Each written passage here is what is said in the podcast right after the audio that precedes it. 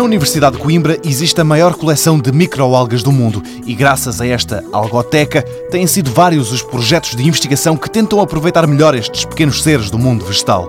O mais conhecido, a produção de biodiesel a partir de algas, surgiu há já alguns anos, mas a professora Lília Santos refere que neste momento esta investigação está quase parada. Tivemos um início de um doutoramento que era o estudo de algumas dessas estirpes para a aplicação mesmo na produção de biodiesel.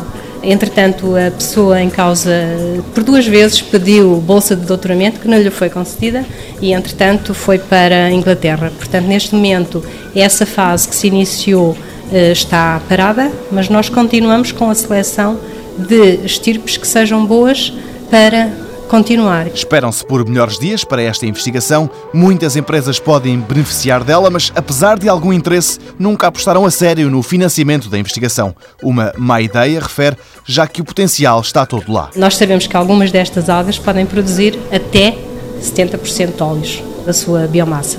É um biodiesel semelhante ao biodiesel que está a ser utilizado nos transportes e, portanto, a ideia é realmente que estes biocombustíveis possam substituir os combustíveis que se utilizam atualmente nos transportes. Essa é a grande aposta e a grande aposta é mais nos biocombustíveis das microalgas, por se ver que a quantidade de espaço que seria necessária para obter a mesma quantidade é muitíssimo inferior àquela que seria necessária com as oleaginosas terrestres. E é a partir da produção em larga escala destas microalgas que se poderá fazer biodiesel. Em Espanha, projetos similares avançam. Em Coimbra, espera-se que algum desse investimento chegue a Portugal e ajude a financiar novas investigações de doutoramento.